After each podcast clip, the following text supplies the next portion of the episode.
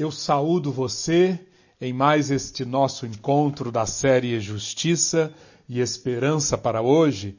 Chegamos ao episódio 47. Que bênção tem sido estar com você ao longo desses dias.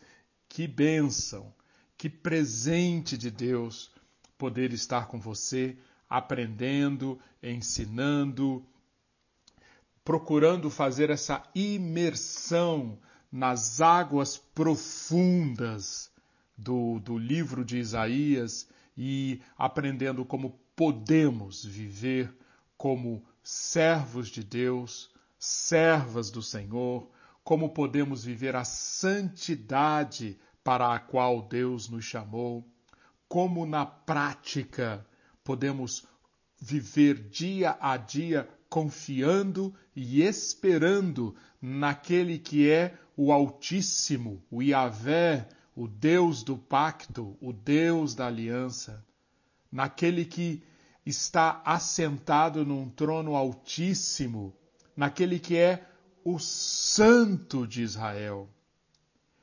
Hoje, nós estudaremos o capítulo 39 de Isaías, fechando então essa parte 1 do livro. Nossos versículos foco de hoje são os versículos 5 e 6 do capítulo 39. Isaías disse a Ezequias: Ouve a palavra do Senhor dos Exércitos. Eis que virão dias em que tudo quanto houver em tua casa, com o que entesouraram teus pais, até o dia de hoje, será levado para a Babilônia. Não ficará coisa alguma, disse o Senhor. Você pode perceber por esse versículo, por esses versículos, já estamos no final do capítulo 39, que, que por sinal, são os últimos versículos de toda a parte e do, do, de Isaías, que vai do 1 ao 39, você pode perceber que essa parte 1 termina com uma palavra de julgamento, uma palavra que deixa o céu nublado, o céu fechado, cheio de nuvens Isaías está dizendo a Ezequias que dias virão, dias virão, em que as riquezas de Jerusalém todas serão levadas para a Babilônia, não ficando coisa alguma. Por que isto aconteceu? O que está ocorrendo aqui nessa transição da parte 1 de Isaías, capítulo 39, para a parte 2, que começa no capítulo 40. É sobre isso que eu quero conversar com você hoje e chamar a sua atenção para o seguinte. Nos últimos dias, desde que nós começamos a estudar essa, esse último trecho de, de Isaías, parte 1, no capítulo 36, eu tenho proposto que vemos aqui sabotadores da fé. É um ensino sobre sabotadores da fé. E até aqui, nos capítulos 36, 37 e 38, nós temos acompanhado sabotadores de fé que atacam de fora para dentro. O primeiro grande sabotador da fé, na pessoa do Rabi Saquer, no representante do rei assírio, conforme já estudamos, ele busca sabotar, ele, ele tenta usar a própria energia, as próprias forças do povo de Israel, do rei Ezequias, para destruí-los. É isso que faz um sabotador, não é? Um sabotador é alguém ou, ou enviado por um inimigo para infiltrar-se no país que vai ser atacado, de tal maneira a destruir pontes, usinas hidrelétricas, eh, instalações diversas, de maneira a levar pânico, de maneira a levar o caos no determinado país ou numa determinada cidade que está sofrendo aquela sabotagem. Pois bem, Rabsaque é o primeiro grande sabotador porque ele tenta ganhar a guerra simplesmente através da sabotagem do medo. Tentando provocar medo, tentando acionar a, a insegurança no rei Ezequias e, e no povo de Jerusalém, e com isso fazer com que o povo e o rei deixem de confiar. O que está em jogo, como nós temos visto, é confiança. Por isso são sabotadores da fé, tentando fazer com que Ezequias e o povo de Deus deixem de confiar no Senhor e coloque a sua confiança na Síria. No, no, no, episódio de ontem, nós vimos um outro tipo de sabotador que chega em nossas vidas, também querendo sabotar-nos através do medo, da insegurança, que é a enfermidade, que é o sofrimento físico, que é a perspectiva de morte, como vimos no caso de Ezequias. Mas hoje, aqui no capítulo 39, há um tipo diferente de sabotador. Eu vejo aqui não mais um sabotador externo, mas um sabotador interno. Não é mais de fora para dentro, mas é dentro de nós sabotadores que podem atuar fazendo com que nós deixemos de exercer a fé em Deus, deixemos de confiar 100% em Deus e adotemos outras fontes de confiança. Como é um sabotador interno, eu vou chamar esse tipo de sabotagem de autossabotagem. E é isto que nós vemos aqui no capítulo 39. Ezequias está sendo sabotado por ele mesmo Ezequias está passando por uma autossabotagem. E uma, uma, uma primeira lição que fica para nós nesse capítulo 39, como veremos, é que a autossabotagem, esses sabotadores internos, esses sabotadores que estão alojados na alma humana, eles não necessariamente eles usam o medo ou a insegurança. Não. Nossa fé pode ser sabotada. Nós podemos fazer uma autossabotagem por vaidade, autoglorificação e outros pecados que ativam o nosso orgulho. Lembre-se, medo e orgulho definem a, as nossas grandes vulnerabilidades, medo e orgulho. Aqui trata-se mais de orgulho. o nosso orgulho é ativado através desses sabotadores internos que podem fazer com que, no final das contas, a nossa fé, a nossa confiança, que nos leva a esperar quanto tempo for necessário no nosso Deus, no Deus da aliança, essa nossa fé, ela vai colapsando, ela pode ser enfraquecida, enfraquecida, enfraquecida, até uma situação em que nós perdemos a fé, deixamos de agir com fé. Nós já explicamos aqui que o mundo da fé, a fé leva para o mundo das nossas convicções, o mais profundo do nosso ser, o nosso coração.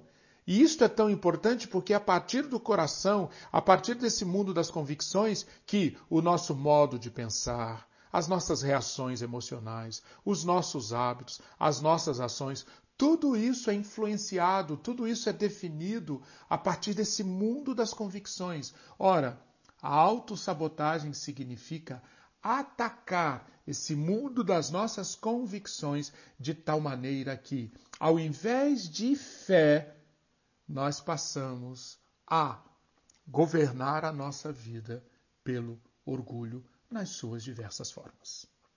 É muito curioso isso e um tremendo alerta para nós, muito curioso isso que aconteceu com Ezequias, porque diante dos pesares, vamos chamar assim, diante dos desconfortos externos, diante da opressão da Assíria, diante da própria enfermidade mortal, Ezequias confiou e cresceu na confiança em Deus.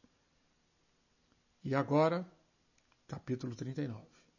Não mais diante dos pesares, mas Ezequias está diante dos prazeres. Aqui, ele nega a fé. Vamos, vamos acompanhar a história? Diz o texto no versículo 1. Nesse tempo, Merodach Baladã, filho de Baladã, rei da Babilônia, enviou cartas e um presente a Ezequias, porque soube que ele havia estado doente, mas que agora já estava recuperado. Nesse tempo, nós podemos colocar essa cronologia na época, ou um pouco depois, do que é narrado no capítulo 38. Ou seja, Ezequias foi restaurado, Deus respondeu à oração de Ezequias e lhe deu mais 15 anos. E logo depois chega uma delegação da Babilônia. Vejam só, Babilônia ainda não era o império dominante. Somente no século seguinte, Babilônia seria o grande império dominando o mundo todo.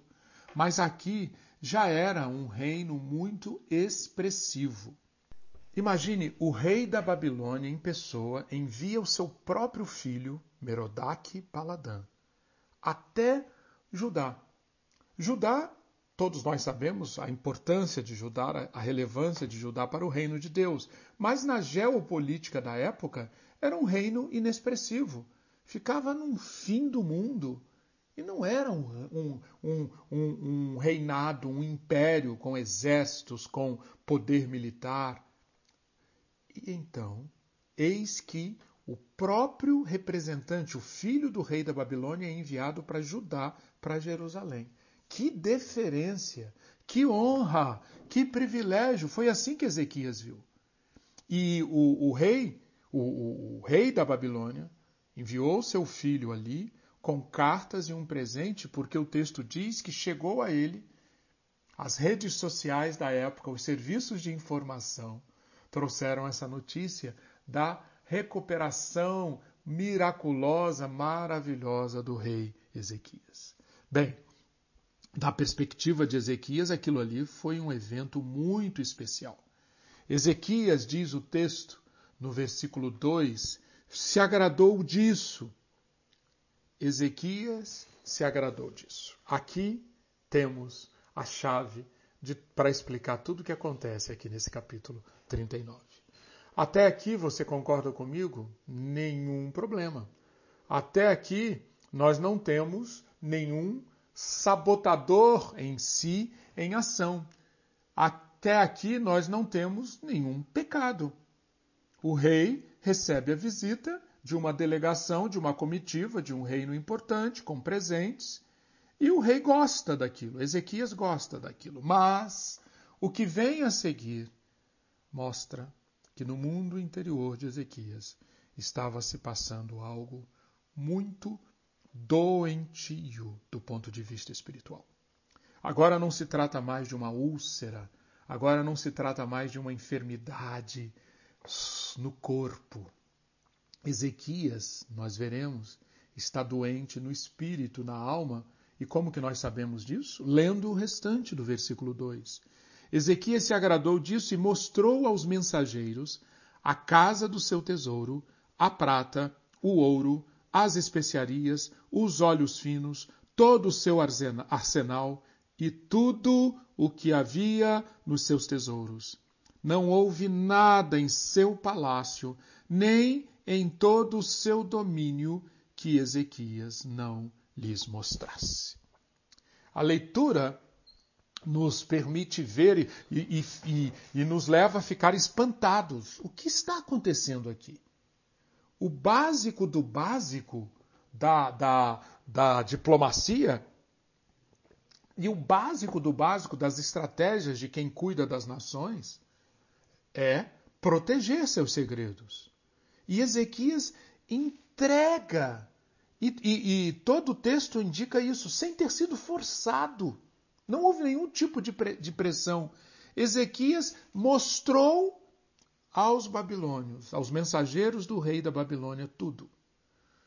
Toda, tudo que tinha sido acumulado em Jerusalém ao longo de anos, de séculos, tesouro, prata, ouro, especiarias, óleos finos. Não só os tesouros, mas o, o poderio militar, o arsenal, entregou ali de bandeja para os babilônios as informações mais preciosas sobre o poder da nação de Judá. Por que isso aconteceu? Por quê? Bem, a intenção do, dos babilônios não, não é difícil saber qual é.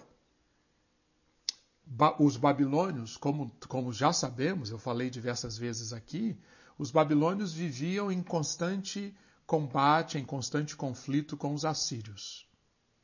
E o rei da Babilônia, nesse período, nós estamos aqui por volta de 710 a.C. Nesse período, o rei da Babilônia, ele procurava fomentar rebeliões ali no Oriente contra os assírios.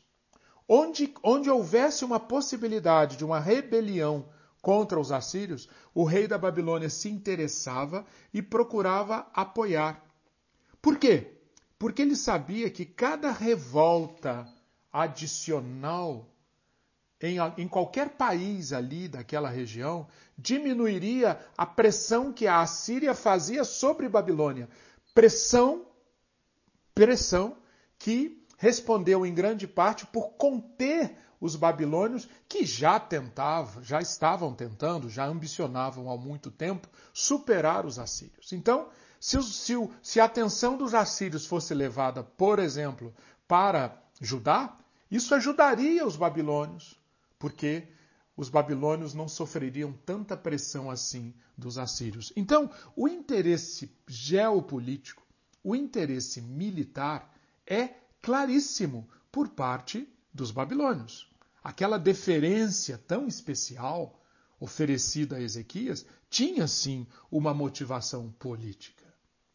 Mas, mas a, a grande pergunta é o que levou Ezequias a fazer isto, a mostrar a tudo que ele tinha aos babilônios? O que aconteceu? E a explicação só pode ser, só pode vir se nós formos ao íntimo de Ezequias. Ou seja, conforme nós sabemos, dentro de nós, no mundo do coração, no mundo, ah, o centro da nossa vida interior. Nós sabemos, o Antigo Testamento apresenta, e a história de Ezequias é uma história muito emblemática disso. O Novo Testamento detalha isso, apresenta de, de muitas formas.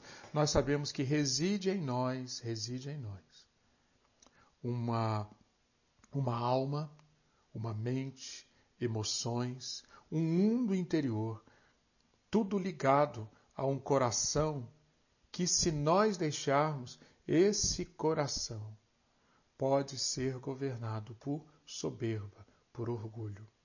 E sabe o que isso produz?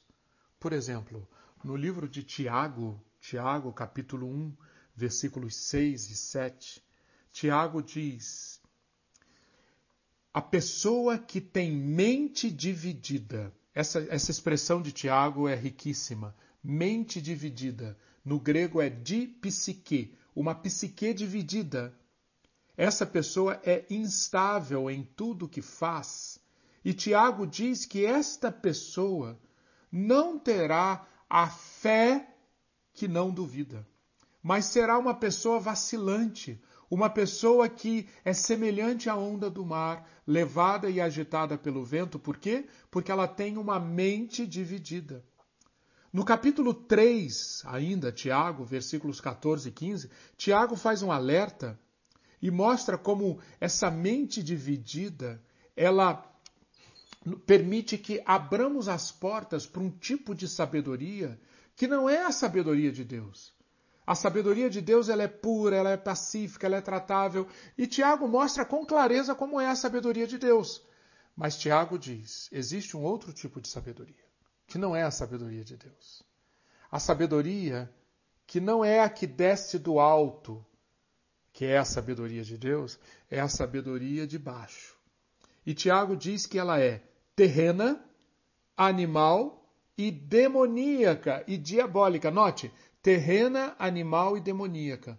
Quando o homem não vive debaixo da sabedoria do alto, ele está entregue, ele abre as portas para um outro tipo de sabedoria que, por natureza, é uma, é uma, é uma sabedoria dividida. Ela tem um lado terreno, ela tem um lado animal e também um lado diabólico. As três dimensões se unem, produzindo um tipo de sabedoria que está muito ligado à mente dividida de Tiago, capítulo 1. E Tiago faz o alerta, irmãos, quem abriga no seu coração inveja amargurada, sentimento de rivalidade, não se gloriem disso. Não mintam contra a verdade. Essa não é a sabedoria do alto. E certamente Tiago diria: quem abriga no seu coração autoglorificação, vaidade, desejo de se exibir, de aparecer. Cuidado, alto lá! Esta não é a sabedoria que desce do alto, Ezequias. Esta é a sabedoria terrena, animal e demoníaca. Esta é a sabedoria de quem tem mente dividida e que, portanto, não tem e não dá lugar à fé a fé, no final das contas, é o que importa, como já temos visto. No dizer de um outro apóstolo, João, em 1 João 2, 15 a 17, João também nos mostra e, e o que existe nesse, nessa, nessa, nesse exercício de, um, de, uma, de decisões com base na mente dividida que, que está, essa mente dividida está energizada, está governada por um coração tomado pela soberba. Isto, no dizer de João, é o mundo. Isto é o que explica o que aconteceu ali no palácio do rei Ezequias, em Isaías 39.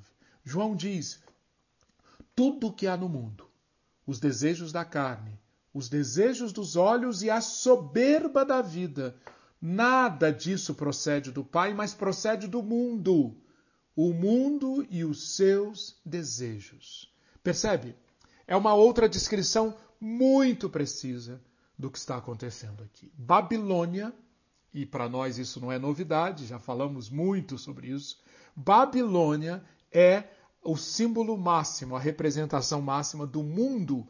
Esse mundo de 1 João 2, 15, que é um mundo que está em antagonismo com Deus. Esse mundo, governado pelos desejos da carne, desejos dos olhos e soberba da vida. Note que carne, olhos, soberba, tudo isso tem a ver com o nosso mundo interior. E isto, isto ajuda-nos a enxergar o perigo da autossabotagem. O perigo da sabotagem da fé, dos sabotadores da fé que vem de dentro. Babilônia, então, representando o mundo aqui, aparece para Ezequias e Ezequias, que resistiu, que usou armas tão poderosas em Deus para destruir as fortalezas dos sabotadores externos, agora cai horrivelmente. Ezequias entrega-se a um orgulho pelas aquisições, pelas riquezas. Ezequias provavelmente ele tem em mente também uma possível aliança com a Babilônia, que seria vantajosa para a Babilônia, mas seria vantajosa para ele também. Talvez uma proteção contra os próprios assírios. O que, o que Ezequias tinha em mente, nós não podemos assegurar totalmente, mas o fato é que quem estava falando ali era, era o sabotador interno. era um misto de vaidade, impulsionada pelos, pelas lisonjas, com insegurança, porque Babilônia poderia ser uma ótima proteção contra a Síria. E Ezequias achou um bom negócio ter um paraquedas, ter um seguro contra os assírios. O que aconteceu na sequência? O que esta decisão, esse comportamento de Ezequias, dando lugar aos sabotadores internos da fé, o que este comportamento trouxe para a geração de Ezequias e para gerações futuras? Isto é o que veremos no nosso próximo episódio. Que você aproveite o dia de hoje para refletir neste perigo da autossabotagem, relendo o que aconteceu aqui no início do capítulo 39 e visitando também os trechos de Tiago, de 1 João, trazendo para hoje esta mensagem de alerta sobre os perigos dos sabotadores internos da fé. Que o Senhor lhe acompanhe e lhe dê muito discernimento e que a palavra dele opere em sua mente e em seu coração aquilo que é necessário para transformar-nos em servas, em servos que discernem bem os sabotadores externos e os sabotadores internos da fé, e que não dão lugar a estes sabotadores na sua vida. Muita graça e paz para você. Amém.